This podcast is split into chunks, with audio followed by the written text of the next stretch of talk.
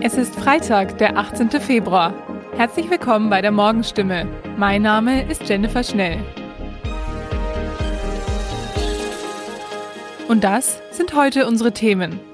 Heilbronn, zeitreif für eine Markthalle, explodierende Energiepreise, Zuschuss zu Wohngeld nicht ausreichend und Öhringen, in Satiresendung wegen Stadtlogo. Hat ein charmanter Traum vieler Heilbronner Chancen, endlich Wirklichkeit zu werden? Die CDU-Fraktion fordert vom Rathaus ein Betriebskonzept für eine Markthalle, also für einen Handelsplatz hochwertiger, regionaler, landwirtschaftlicher Erzeugnisse und Produkte. Antragsteller Christoph Trosbach spricht von einem Ort der lokalen Kulinarik, Identifikation, Zugehörigkeit, der Entdeckung und Begegnung, inklusive Veranstaltungen. Als möglichen Standort nennt er das Reimareal, das seit Jahren überwiegend als Parkplatz genutzt wird. Für Oberbürgermeister Harry Mergel hat das Areal als eine der letzten großen Entwicklungsflächen einen hohen Stellenwert.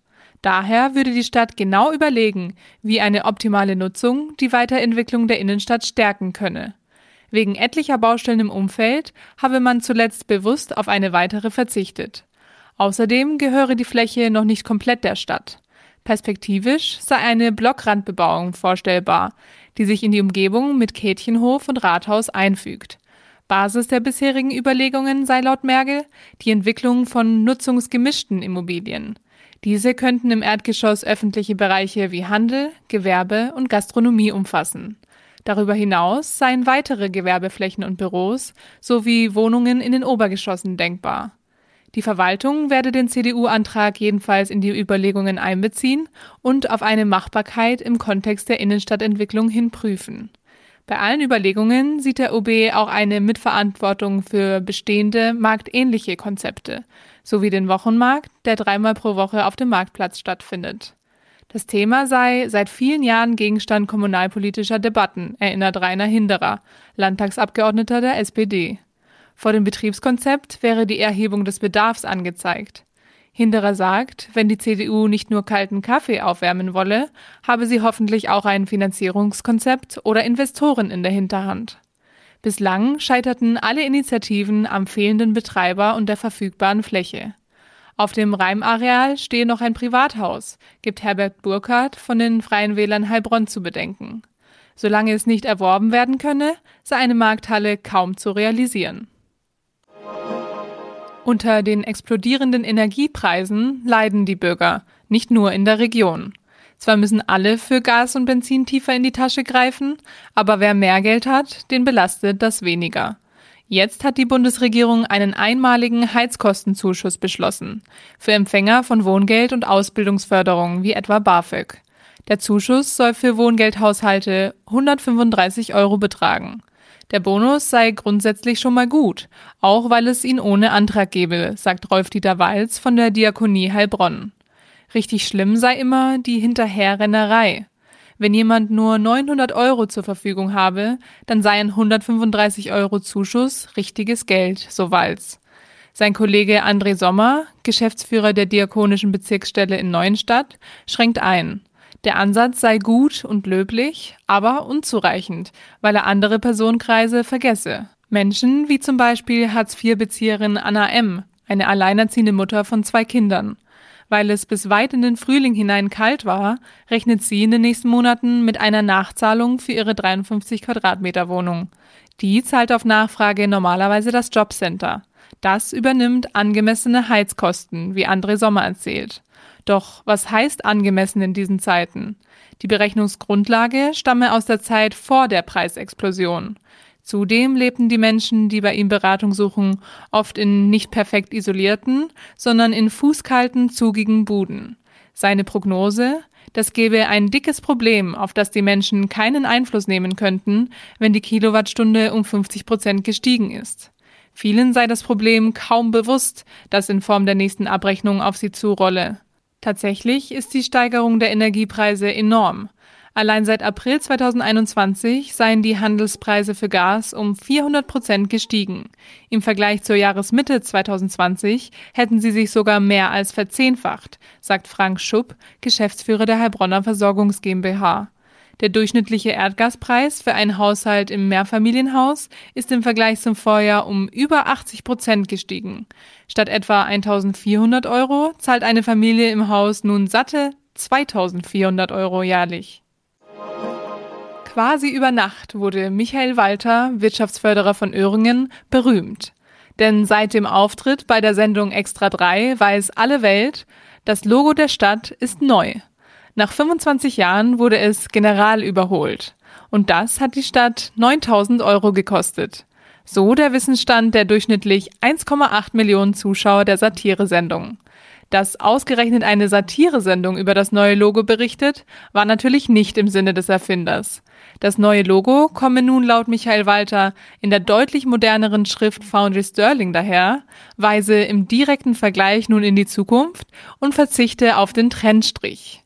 Als sich das Fernsehteam vom NDR gemeldet hat, berichtet Michael Walter, da habe er gleich mal nachgefragt, um welche Sendung es ging. Er habe schon an die Satiresendung gedacht, erklärt Walter. Doch Christian Ehring, der Moderator von Extra 3, habe nachdrücklich versichert, dass es mit Satire nichts zu tun habe und es um eine Sendung im öffentlich-rechtlichen Fernsehen über positive Beispiele von Stadtmarketing gehen solle. Und dann sei Walter damit umgegangen, wie sie mit Presseanfragen umgehen würden. Sie hätten sie beantwortet. Die Quintessenz des Extra 3 Beitrags lautet, für 9000 Euro ist der Strich weg. Selbst die befragten Öhringer haben sich schwer getan, den Unterschied zwischen altem und neuem Logo zu erkennen. Ganz zu schweigen von den Kommentatoren auf den Sofas. Das sei echt nicht zu glauben, klopfen die sich auf die Schenkel und spekulieren, was beim neuen Logo nun neu ist. Sie würden den Sinn und Zweck nicht verstehen, erklären sie, und sagen, wenn du nicht mehr weiter weißt, dann bildest du einen Arbeitskreis. Tatsächlich wurde für die Neugestaltung des Logos ein eigener Arbeitskreis gebildet. Wie der NDR auf das neue Öhringer Stadtlogo aufmerksam wurde? Vermutlich durch eine Mail aus dem eigenen Haus, sagt Walter. Nachforschen wolle man aber nicht. Stattdessen sieht es der Öhringer Stadtförderer sportlich. Wer sonst im Kreis habe so viele Werbeminuten umsonst bekommen? Und selbst wenn die Zuschauer nun immer noch nicht genau wissen, was neu ist am Logo, so wissen sie doch, Öhringen hat eine schöne Innenstadt. Soweit die Nachrichten aus der Region. Mehr und ausführliche Informationen lesen Sie in unseren Zeitungen oder auf stimme.de. Weiter geht es mit Nachrichten aus Deutschland und der Welt mit unseren Kolleginnen und Kollegen aus Berlin.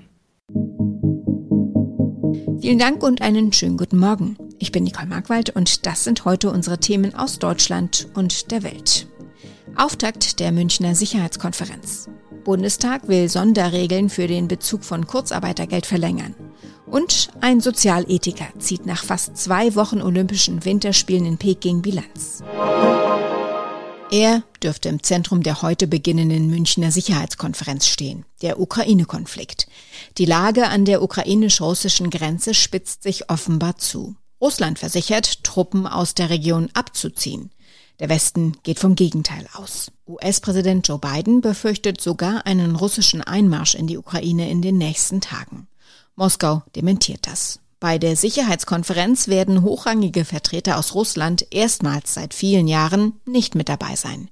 BLR-Kollegin Angela Kress berichtet aus München, das Treffen findet in diesem Jahr ja wieder in Präsenz statt. Wer steht denn so auf der Gästeliste? Auf jeden Fall viele wichtige Entscheidungsträgerinnen und Träger aus der ganzen Welt, also zum Beispiel Staats- und Regierungschefs und Chefinnen, aber auch die Chefs der wichtigsten internationalen Organisationen, wie zum Beispiel der Vereinten Nationen, der NATO und der Europäischen Union. Und auch Leute aus Wissenschaft und Wirtschaft. Insgesamt soll das Ganze wegen Corona etwas kleiner ausfallen als in anderen Jahren, heißt aber immer noch bis zu 600 Gäste. Für Deutschland nehmen zum Beispiel Bundeskanzler Olaf Scholz und Gesundheitsminister Bürgermeister Karl Lauterbach teil. Welche Themen stehen auf dem Programm? Eines der Top-Themen wird der Konflikt zwischen Russland und der Ukraine sein. Da wollen sich zum Beispiel die Außenminister der sogenannten G7-Staaten beraten. Russland selbst wird übrigens keine Vertreter schicken. Das Land war eingeladen, hat die Einladung aber zum ersten Mal seit vielen Jahren nicht angenommen. Heute soll es allgemein um globale Herausforderungen gehen und am Sonntag dann vor allem um die Zukunft der Europäischen Union. Was kommt denn auf die Menschen in München so zu? Auf jeden Fall viel Polizeipräsenz. Die bayerische Polizei wird noch von Kolleginnen und Kollegen aus anderen Bundesländern und der Bundespolizei unterstützt. Im Vorfeld wurden zum Beispiel schon Gullideckel zugeschweißt. Rund ums Tagungshotel in der Altstadt ist eine Sperrzone eingerichtet und über einem bestimmten Bereich dürfen sogar keine Flugzeuge oder Drohnen mehr fliegen. Einige Tramlinien müssen umgeleitet werden und dann sind auch noch einige Demos angemeldet worden. Da kann es auf jeden Fall auch zu Verkehrsproblemen in der Innenstadt kommen. Die Betriebe in Deutschland sollen noch bis Ende Juni unter erleichterten Bedingungen Kurzarbeit beantragen können. Das will der Bundestag heute auf den Weg bringen. Demnach sollen die pandemiebedingten Sonderregeln für den Bezug von Kurzarbeitergeld um drei Monate bis zum 30. Juni verlängert werden. David Riemer berichtet aus Berlin. Die Möglichkeit, auf Kurzarbeit umzustellen, hat etliche Unternehmen in der Corona-Pandemie vor der Pleite bewahrt, allerdings auch Arbeitsplätze gerettet. Eigentlich wäre die Sonderregelung Ende kommenden Monats ausgelaufen. Betriebe, die sich schon länger in Kurzarbeit befinden, hätten dann verstärkt Mitarbeiter entlassen müssen, auch Fachkräfte. Zu den jetzt verlängerten Sonderbedingungen gehört unter anderem die Regel, wonach der Verdienst aus Minijobs nicht auf das Kurzarbeitergeld angerechnet wird. Außerdem können Unternehmen leichter auf Kurzarbeit umstellen, und zwar wenn mindestens 10 Prozent der Beschäftigten vom Arbeitsausfall Corona betroffen sind und nicht wie vor Corona mindestens ein Drittel. Am kommenden Sonntag enden die Olympischen Winterspiele von Peking. Es gab viel Kritik am Austragungsort dieser Olympischen Spiele. Nun sind sie fast Geschichte. Wie fällt die Bilanz aus? Erfolgreiche Propagandashow der Chinesen oder gelang es, die Menschenrechtslage in China stärker ins Bewusstsein zu holen? Und was heißt das alles für die zukünftigen Vergabeverfahren für olympische Austragungsorte? Darüber sprechen wir mit dem Sozialethiker Andreas Lob-Hüdepohl. Er ist Mitglied im Deutschen Ethikrat. Hätten Sie die Spiele erst gar nicht an China gegeben? Ich persönlich hätte die Winterspiele an eine andere Stadt vergeben, wenn es denn eine Alternative gegeben hätte blieb ja gar nichts mehr anderes übrig, als entweder nach Peking zu gehen oder nach Almaty, nach Kasachstan. Das ist auch kein sonderlich demokratisches Land, im Gegenteil. Und ob man jetzt zwischen Almaty oder Peking, das ist also die Wahl wie zwischen Pest und Cholera. Und hat sich die Kritik nun bestätigt aus Ihrer Sicht? China hat durch die Spiele gewonnen? Natürlich gibt es zunächst mal Gewinner dieser äh, Spiele. Hoffentlich in jedem Fall auch die Sportlerinnen und Sportler, die Jahre darauf trainieren und vielleicht auch manche Zuschauerinnen und Zuschauer, die sich natürlich erfreuen Natürlich gibt es Gewinner, nämlich das autoritäre Regime. Das war natürlich eine Propagandaveranstaltung. In den internationalen Medienberichten ist die Menschenrechtslage in China sehr breit angesprochen worden. Hat das dem schönen Plan Chinas nicht auch geschadet? Es mag sein, dass die Menschenrechtslage besser ins Bewusstsein der Weltöffentlichkeit gekommen ist. In Europa gab es sehr, sehr viele Berichte über die prekäre Menschenrechtslage der Uiguren oder der Tibetaner. Aber ob sich tatsächlich allein dadurch, dass wir ein besseres Bild von der Menschenrechtslage in China haben, tatsächlich auch an der Lage etwas verbessert hat, das wird man gerade mit Blick auf China äh, bezweifeln können. Aber immerhin konnte China sein Image in der Welt nicht einfach aufpolieren, oder? Na, was die Menschenrechtslage angeht, aber auf der anderen Seite haben sie natürlich brilliert. Das ist zumal in Zeiten von Corona ja ein perfekt durchorganisiertes Event gewesen. Das ist mit Sicherheit auch ein großer Imagegewinn für ein solches äh, Land und das ist mit Sicherheit auch eben halt ein Profit äh, für dieses Regime in China. Wie haben Sie denn das IOC während der Spiele erlebt? Insbesondere IOC-Chef Thomas Bach. Da gab es ja durchaus enge Bilder mit der chinesischen Führung. Ja, wenn ich offen sein soll, ich war schon mittelprächtig entsetzt. Thomas Bach hat die Spiele in Peking 2008 damit begründet, dass man mit den Spielen die Situation in China deutlich verbessert. Er hat gerade die Spiele als ein politisches Instrument angepriesen. Jetzt ist es genau das Gegenteil. Jetzt hat er nicht nur gesagt, die Spiele müssten unpolitisch sein, sondern er hat sich an die Seite der Mächtigen gestellt und, und da gestehe ich offen, das hat mich erschüttert, er hat eine Büste enthüllen lassen in Peking. Das grenzt schon an Götzenverehrung. Wenigstens auf diese selbstgefällige Geste hätte er verzichten können, ja müssen. Äh, da fehlt mir tatsächlich jedes Verständnis für. Wie sollte man denn künftig Olympia vergeben? Was sollten die Kriterien sein? Ja, beispielsweise was die Frage der ökologischen Nachhaltigkeit angeht. Dass man Menschenrechtsstandards nicht nur respektiert, sondern auch fördert. Das ist ja übrigens auch in demokratischen Staaten durchaus noch äh, möglich. Nicht? Da gibt es ja auch noch da und dort Luft nach oben.